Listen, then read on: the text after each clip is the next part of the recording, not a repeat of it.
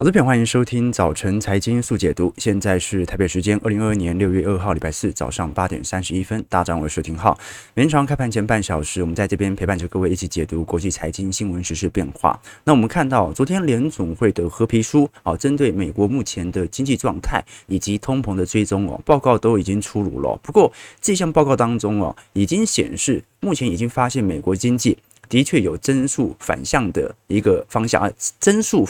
放缓的一个趋向在，所以科技股我们看到昨天盘中哦，是明显在反弹当中失去动力。好，那昨天其实带头下杀的反而是金融股哦，四大指数是全数收黑，道琼跌了一百七十点。好，那这一次其实联总会在呃辖区经济所调查的合皮书当中哦，是有特别提到说，基本上哦。虽然经济是增速放缓，但是还在成长啦。好，大多数地区哦都有略微成长。那有四个地区呢是显示经济温和增长，但大多数的地区都是制造业增长，服务业稍微有一点紧缩的现象在。尤其呢，消费者啊现在面临更高的物价，所以零售联络人哦已经注意到相对明显消费疲惫的一个现况发生。这个消费疲惫哦，它不是说不买了，而是在买。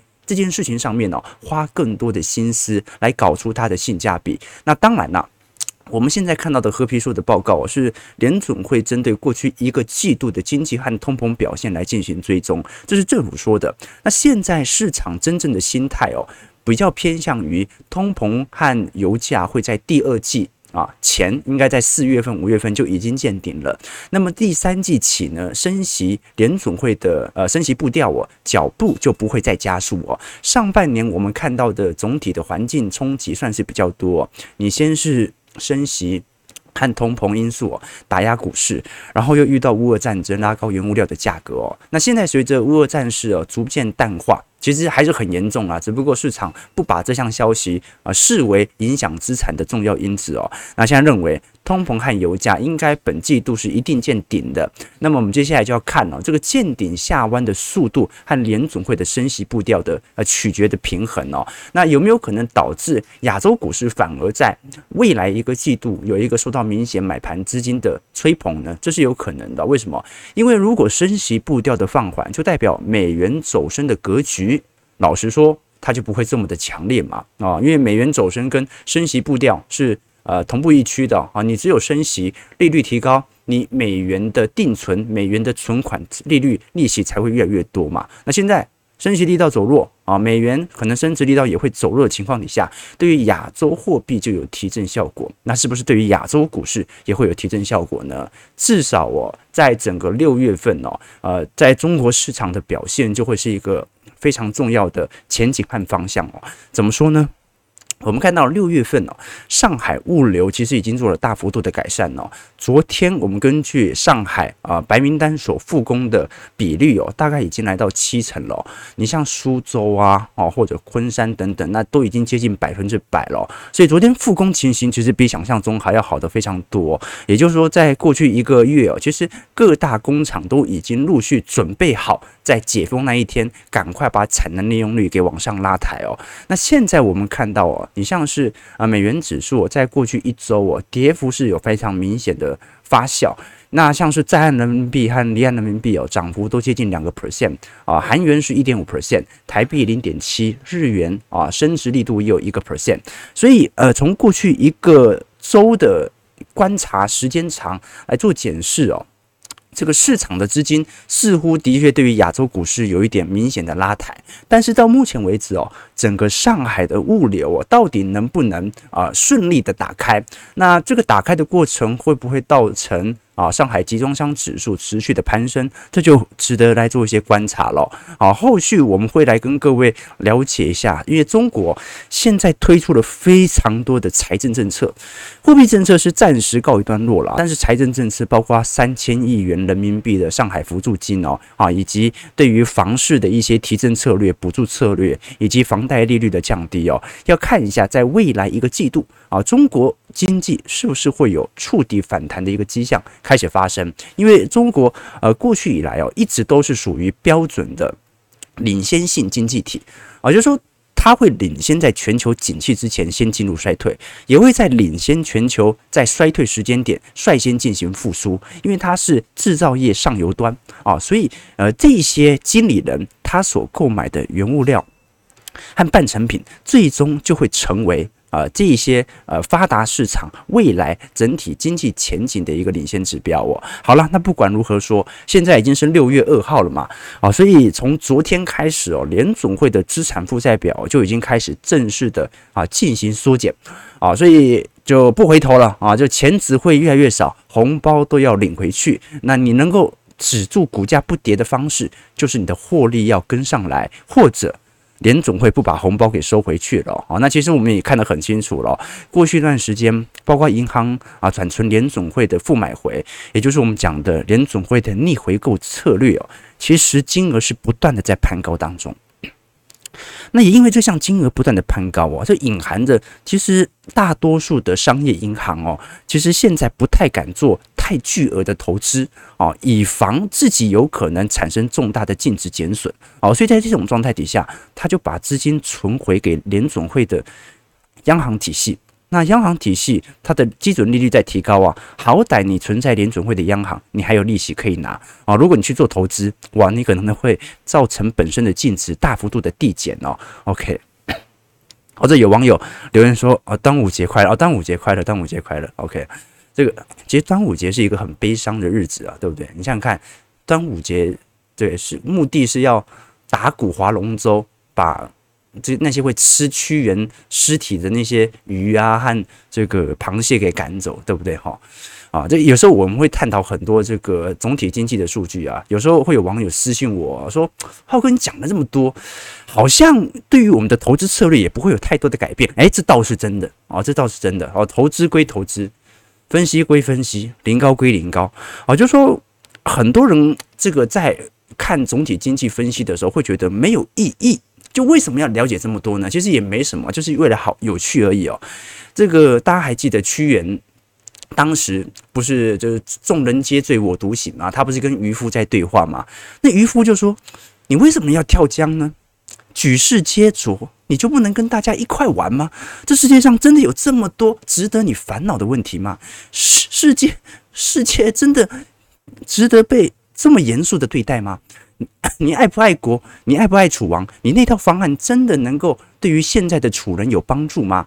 你你确定以后一定会有粽子吗？哦，渔夫就不断的开导他啊，所以他的意思就是你什么都不知道，你只知道去死。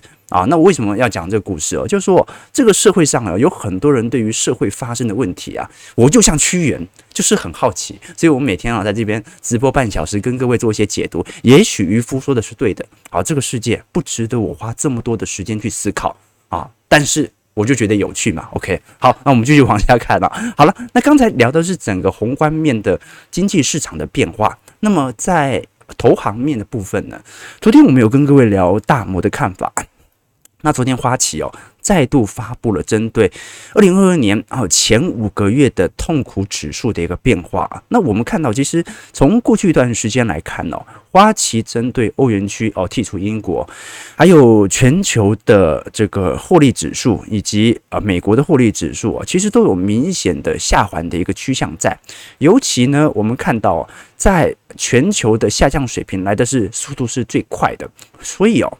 在过去一段时间，我们看到，虽然美国的制造业仍然保持在一个高位的区间，但是它的效果仅仅就是把那些新兴市场的衰退幅度稍微拉一点回来而已哦。目前全球的新兴市场经济体啊，已经落入一个明显的去库存阶段。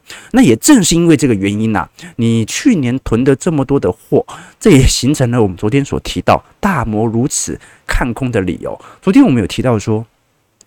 大摩把第三季的标普五百指数的目标值哦定在三千四百点哦哦，那现在大概四千出哦，所以它其实回档幅度还会持续的拉大。那大摩的看法，除了我们刚才所提到的全球都在去库存，EPS 预测都在下滑之外哦，另外一个原因就是因为。跌幅从来都不会跌得恰到好处啦。哦。这个如果股市要跌哦，一定会有明显的超跌情形发生。那如果按照过去的历史惯性啊，加上从泡沫激起幅度来做变化的话，那把二零二零年的吞噬的幅度给吞噬掉，它算是一个很正常的位阶嘛。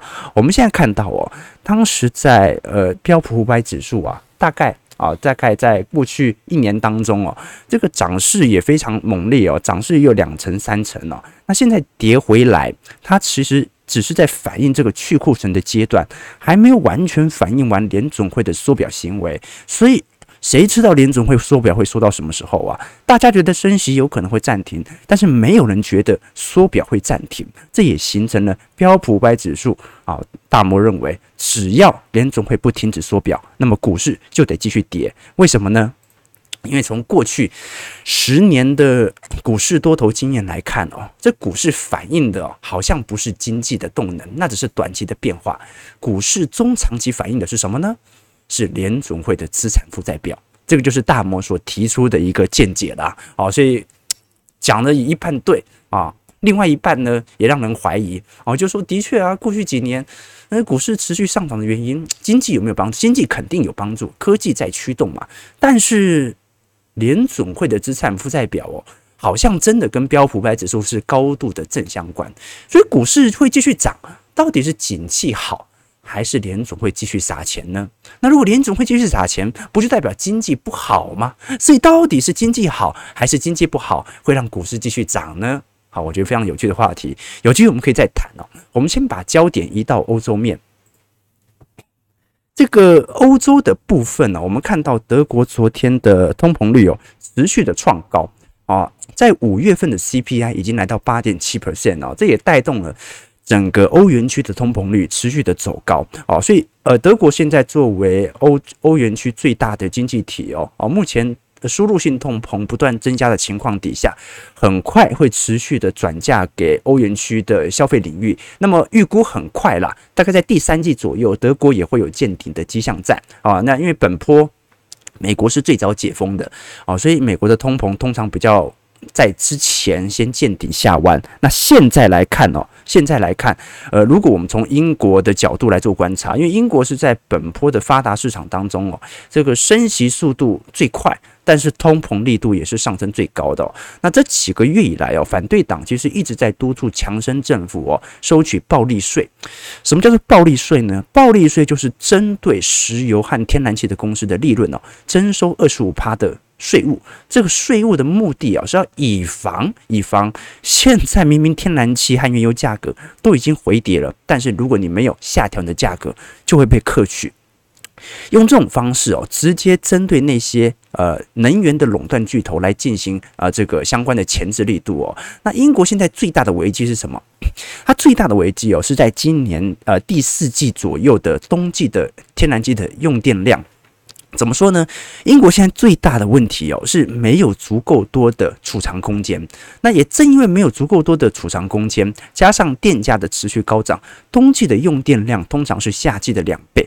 所以英国现在还有两到三个季度的时间，能够快速的啊打开啊它的储藏槽，或者说进行啊新的这个储藏槽的一个新建。但是不管如何，价格已成为定论哦。我们不管是从这个 Dutch 啊，TTF 啊，就天然气的欧洲的相关的 ETF，目前价格跟二零二一年呐，仍然是翻了两倍到三倍来做起跳啊，所以除非除非啊，第一个啊，就是对于能源的问题哦，今年能够对于俄罗斯啊不完全的断供，要不然呢啊，今年的下半年呢，很快欧元区要再度迎来新一波的能源危机了。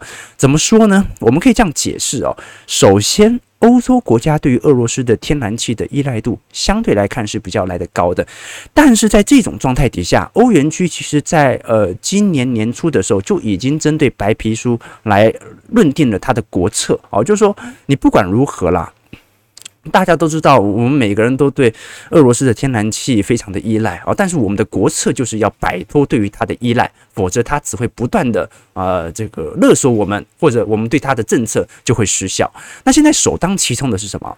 首当其冲的是贸易哦。我们看到像是制裁和反制裁对于欧元区的拖累哦，是比二零一四年在今年更为显著的哦。现在俄罗斯经济放缓哦，对于欧元区的出口它的影响是有限的。但是俄罗斯如果欧元区主动放弃对于俄罗斯的进口天然气的话，那么其中受到影响最大的大概是德国。我们看到，呃，现在德国的通膨力度持续高升底下，它只能持续转嫁给其他欧元区的国家啊，哦，所以只有德国的通膨力度能够压下来，那么欧元区的呃通膨才有可能完全的呃进行。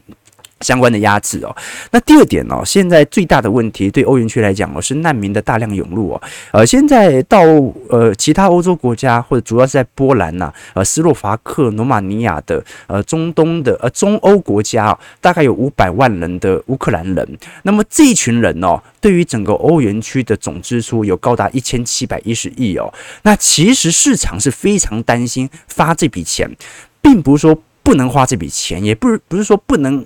花得出这笔预算，纯粹就是现在任何的财政支出都会造成通膨持续上扬。各位，你要想看哦，比如台湾啊，比如两千万人哦，然后突然来了五百万人，而这五百万人每个人要吃要喝没关系啊，台湾的财政体制还算不错啊，可以举债嘛，举债钱就来了。好，钱来了，这么多的人，他要瓜分原本我们的食物供给，原本的能源供给。这个时候会造成什么？通膨的再次拉抬。好，所以现在大家担心的不是说乌克兰乌克兰人之来之后哦，这个对于财政的预算的增加，而是如果再把钱花出去，那通膨又要来了，那欧元区就有完没完嘛？哦，所以现在我们看到哦，整个欧元区哦是使出了各种方式哦，尽可能的不要让通膨数据再度的拉抬。啊，但是乌俄最终什么时候能够停战？那这个通膨对于欧洲因子的层面呢、啊，也能够有所下缓。不过这也不是欧洲说了算，对吧？好了，我们先马上来看一下美国股市在呃昨天的表现。道琼工业指数下跌一百七十六点，零点五四 percent，收在三万两千八百一十三点。标普五百指数下跌三十点九二点，零点七五 percent，啊，收在四千一百零一点。纳指下跌八十六点零点七二 percent，收在一万一千九百九十四点。费半呢？哦，昨天跌幅来的最重了啊。不过近期弹幅当然也是最为明显的。好，昨天下跌四十九点一点六 percent，收在三千零四十九点。好了，那其实我们今天还会跟呃各位呃推荐两本书啦。其实这两本书是同一套书籍哦。好，没错，因为。本周只有四个交易日啊，所以我哎，我那个时候本来想说礼拜五的时候把它讲完，哎，发现哎不对啊，这个礼拜只有四个交易日哦，所以我们每个礼每个礼拜哦都会针对啊出版社所提供的书籍来跟各位啊稍微做一些交流和导读哦，欢迎各位啊可以来多多阅读这一本《顶尖操盘手的养成计划》。其实我们。每个礼拜哦，推荐一本财经书籍的目的哦，是希望大家可以把原本对于社会框架的认定度拉得更宽一点点哦，也不要觉得浩哥的周期投资一定是对的。浩哥周期投资我们以前讲过啊，总会有失误的时候。这个失误啊，第一个就是股市的涨幅或者跌幅已经超过了我们对于过去历史河流图的预判，就原本以为啊，比如说跌幅超过五十趴叫做极端值，没有啊，这是跌到八十趴。那那么我们的资金步调有没有可能产生失误？有可能。那第二种失误的方式哦，就是没周期了，就股市就给每天那边盘盘盘盘盘个一年、两年、三年、四年，每天在那边盘盘盘盘盘，那你根本就赚不到任何的景气价差嘛。呃，今天我们稍微直播的时候稍微迟到一下哦，其实是我跟小编在聊天，小编问了我一个我觉得非常有趣的问题，他说我们平时开的那个轿车啊，跟去搭公车。感觉有点奇怪，我说什么地方奇怪？他说我们平时开的轿车啊，这个右手一指啊就可以碰到另外一边的门嘛。但是你想想看哦，这个公车左边有两排座位，右边有两排座位，中间还有一条走道。那你像英国的观光巴士，甚至还有一条楼梯给往上走哦。那居然跟我们开的轿车是同一个宽度。然后小编说他平常开车都觉得那个台湾的路已经很窄了。那怎么可能公车跟我们轿车开的是同一条路呢？啊，更何况啊，你看我们的轿车就两个座位，用手一碰就可以碰到旁边的门啊。我刚听到这个问题的时候，还真的让我思考了一下。我想，对呀，为什么轿车只有两个座位，但是跟公车四个座位还有一条走道，开的路是同一条路？哎，这个非常有趣的一个情况。后来我想了两分钟，我突然觉得不对，然后呢，上网查一下。现在马路的宽度哦，大概是二点八米到三点二米哦。那么小汽车、轿车的宽度是一点六到一点八，公车的宽度是二点五米啊，所以两种车辆都能够行驶在马路，只是台湾有时候临停比较多，然后这个你就会感觉的路好像比较小条哦。好，这个就是标准的。我后来查到一条心理学，叫做泰勒康效应，就是物件的呈现很容易影响空间的感受。具体而言，就是公车的设计哦，会带给别人视觉比较庞大。宽敞的错觉啊，其实进入公车后啊，都是狭窄的空间啊。你想想看，通勤的时候多挤就是哦。好，那不管如何了，哦，就是我提这个问题的原因，就是因为哦，我要讲什么？我刚才讲的问题是，我提这个问题的原因是因为哦，这个社会我们看待的模式跟我们认为的框架，它有一段落差。用刚才我们开轿车的逻辑，会觉得这个世界上公车就不可能存在。对不对啊？这个问题就好像哦，你能不能用自己的投资策略去检视别人的啊？你的绩效比我高，很有可能只是因为你比我承担更多的风险。你能够做的比较啊啊是风暴比，也就是在承受一定的风险程度下，报酬是多少啊？当我持有的都是中小型股啊，那或者你的都是这个金融股，那我们两个有什么好比的嘛？因为两个人呈现的风险和报酬是不一样的啊，多头时你会赢我，空头时我亏的肯定比你少嘛。所以真正可以比的，就是啊，你持有零零五零，我也持有零零五零，但是我的长期成本价就是比你来的低，这样才能比嘛。好，所以我们今天呢聊的这两本书哦，顶尖操盘手的养成计划，就是来跟各位思考啊，到底这些顶尖的操盘手啊，他们在做投资程度上啊，到底是如何进行比较的？你不能拿一个纯股族跟一个啊，这个每天做当冲交易的这个操盘手来进行绩效比对，没有意义。我们比的是风暴比，我们的比的是在一定承受风险程度下，你能够赚到多少的价差。好，那我们继续往下看，八点五十三分，先看一下台北股市哦，待会有时间再来导读了。我们看一下啊，这个。投资朋友问抽书哈，这个我们每个礼拜啊都会提供啊一本书来供呃两本书来供各位来进行抽书，或者你也可以直接买回家了。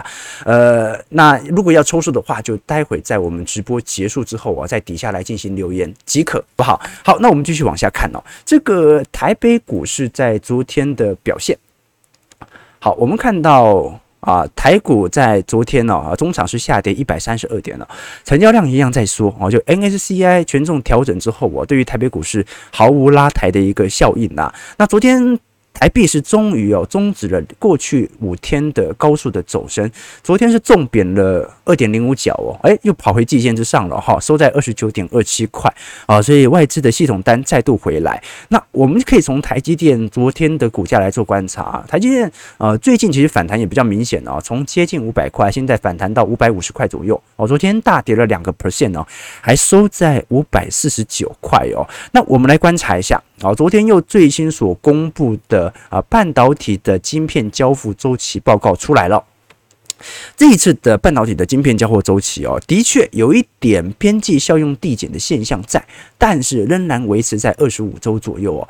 也就是说，你跟台积电下订单哦，过去以来哦，大概都是十四到十五周左右，它就会进行出货。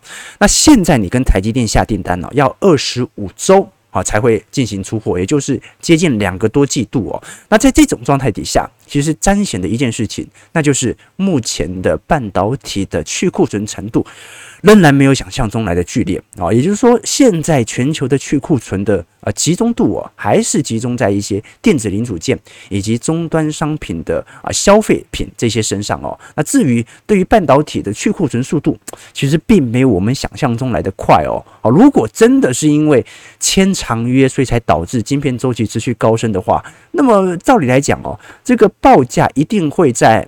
部分的啊半导体厂会有松动的现象，但到目前为止哦，没有一家半导体厂哦啊调降价格哦，而且重点是三星还在上个月还调涨价格，对吧？是非非非常有趣啦。那现在在整个第一季哦，我们会跟各位哎，应该讲第二季末、第三季初的时候，我们会来跟各位比较多做一些留意的，就是中国解封之后所造成台厂的呃库存的变化了。因为简单来讲哦，呃，照理来讲啊，你想想看，如果是中国解封，那就代表的需求回升，需求回升，某种程度对于这些啊过去在这个。在大陆有设厂的这个台商肯定会有帮助。但现在的问题就是，呃，如果我现在拼命的把产能给拉开，可是现在全球都在去库存呢，啊，你现在把产能拉开有什么意义呢？你反而不应该生产太多，以防卖不掉。哦，所以哦，观察台北股市在未来两个月度的库存量就非常重要了。好，那我们看一下，呃，昨天的法说会有哪一些哦？昨天法说会有开发金法说会。那我们先做个简单的梳理啦。其实开发金哦，因为它旗下现在最大的部门哦，就是过去两年所并购的中寿嘛。那中寿其实在二二年的税后净利的变化有非常明显的下缓的一个趋势在啊。我们看到，因为第一季哦，第一个是受到乌尔冲突，第二个是全球呃，不管是债券市场还是股票资产的一个大幅走跌。我们看到，在第一季的税后净利哦，这个中寿是八十八点四亿元，那么中寿也针对了二债的损失哦，认列了十五亿元的一个这个损失，那么相对于去年是呃九十八亿嘛，所以今年大概衰退了一成哦。好，光是第一季就衰退一成哦，更不用说第二季了。所以未来几个季度哦，只要是以寿险为主要呃获利方向的这些金控股哦，啊，接下来都不太好过。那加上未来如果接轨 IF 十七的话，然后那么对于未来的财报的损失的认列哦，它会逐步的开始增加。那其实中寿到目前为止哦，大概还是排全台湾第五名的寿险公司啦。啊，总净值哦啊，大概有三千多亿啊。那近期都在不断的递减当中。哦，我们看到你不管是国泰和富邦哦，这个净值的减损力度哦，大概都是千亿起跳的哦哦，所以近期我们看到寿险公司都在进行回跌，那大家就会开始针对国泰金、富邦金啊或者。啊像中信金就一半一半嘛，啊，针对这些寿险部门比较大的金控股哦，开始留意了。那我们因为时间因素了，我们简单看一下开发金目前的股价净值比哦，哦，其实还算是非常高哦，哦，仍然在一倍以上哦。这个开发金长年期的股价净值比大概是在零点五倍到一倍左右哦。那我们看到，其实过去一段时间它的呃股价净值比高速的推升了哈，有一个原因是因为变了中寿嘛，哦，那个资产突然多了很多，哦，那么现现在开始回归均值哦，也不过碰到过去历史本益比啊，不是本净比的河流图的上缘哦。啊，过去它是零点五到一倍哦，那现在是还高于一倍哦。所以在这种状态底下啊，本净比能不能当做是开发金的呃操作模板呢？我认为哦，我们必须要把它的目标值给放宽。也就是说，你很难想象呃，从一家呃银行股、证券股变成了。寿险股之后啊，它的本净比的河流图还会跟过去一模一样。照理来讲啊，它的本净比河流图应该要有所上扬。也就是说，这一次跌哦，你不太可能期待它跌到零点五倍了哦。如果它能够跌到零点七倍，来到过去啊历史本净比的平均值，其实就已经达到呃我们进行中长期建仓的一个条件在了。那近期哦，它还在高强烈的去估值哦，那么我只能说第二季财报一定会更惨了哈，一定比第一季还要来得差。为什么？第二季股市跌这么多啊，债市跌幅也很重啊，是吧？好了，我们最后一点时间来跟各位导读一下这本书。顶尖操盘手的养成计划啊，好，那这本书的作者是约翰派伯哦，这其其实已已经再版好几次了，是全球哦这个最受尊敬和能干的市场分析师之一啊。他主要是做英股啦，然后就英国最有名的期货和选择权的交易员哦。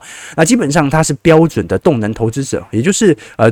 建立一套完整的交易系统啊，不管是贪婪、恐惧，各式各样的资讯，把它呃综合在其中当中哦，就按照着这套系统哦，做一个中长期的交易。什么意思呢？就是他赚的是短期的价差财，但是他的策略是中长期来进行专注的哦。那这本书其实就会把顶尖呃交易的方法，不管是呃接受最佳的机会啊，风险最小化啊，采用良好的资金管理哦，都会来进行。一些更深入的分析呀、啊，那其实这本书当中，它不会提到任何具体的买进或者卖出的技巧啊，这是前提，来跟各位做一些说明哦。他聊的是一些心法和心态，尤其是聊人在情绪面的变化对于股价的影响哦。啊，里面其实有提到一个故事哦。他里面讲过这个《爱丽丝与梦游仙境》里面不是呃有出过哎，应该不是爱丽丝，就是他的作者里面曾经有一个教授和裁缝师的对话。那个裁缝师就说啊，教授先生啊，这个是几年下来的账单，就以前人都喜欢赊账嘛。那教授就说啊，当然了啊，那总共有多少钱呢？这个裁缝师就跟他说啊，一共是两千英镑。那么教授把手伸进口袋里面摸了摸，说，哎，这样子好不好？明年我再给你。钱算两倍啊！明年我给你四千英镑，好不好？你就让我再赊个一年呢、哦？想想看你到时候会有多少钱呢、哦？那裁缝师就说：“哎，听起来蛮有道理的、那就这样吧。”哦，后来裁缝师离开之后，哦，呃，那个学生就问教授说：“那裁缝师他会拿到他的四千英镑吗？”那教教授就跟他说：“永远不会，因为他会一直满足于明年的双倍的给付，直到他死去的那一天。你知道吗？为了百分之百的利润而多等一年。”永远都是值得的。好，这就是人性，这就是人性。所以哦，对于约翰派伯来看哦，他从来都不相信，这是一个很重要的观念哦。他从来都不相信什么股票长期资本利得向上，中长期随着呃资本景气持续走高的这种利润哦。因为在他的年代哦，股票市场的波动度和振幅是相当大的，他从来就不相信。